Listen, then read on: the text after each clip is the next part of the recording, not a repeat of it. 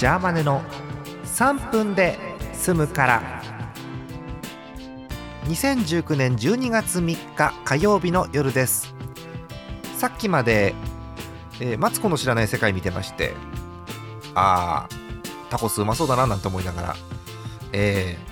ー、あのアメリカンタコスとメキシカンタコスの話なんかを聞いてたんですけれどもその後ですねちょっと外に出てみたところ寒いもう11月12月で何回言ったかわからないですけど寒い。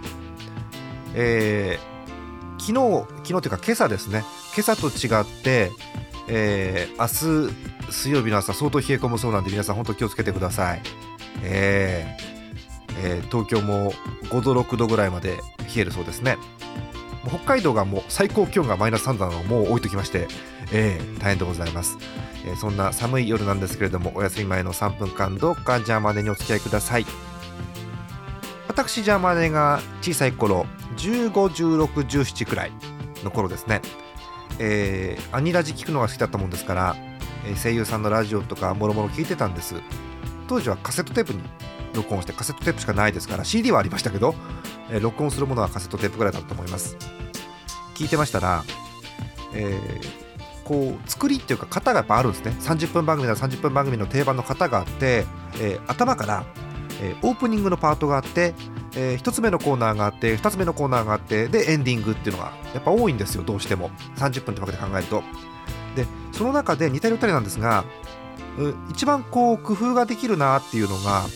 オープニング？えー、オープニングのタイトルコールをもうすでに取ってあるいつものものを流してオープニングに入る番組もあればタイトルコールが要は録音されたものがあってでタイトルコールがポンと出てから「皆さんこんばんは」って始めるパターンとか、えー、その他にもタイトルコールの前にいろいろ言うパターンもあるじゃない。昨今の張り切らがそうですけどぐずぐず言ってからタイトルコールして曲バーンと入るっていうのもあるしあと典型的なのはあれですよね。あのブギーナイト東京ブギーナイト。あれオープニングのパートってねもう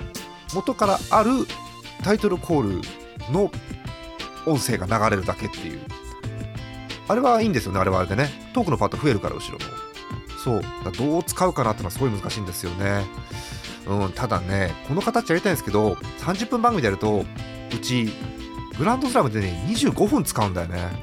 うん収まらない。またラジオの話します。おやすみなさい。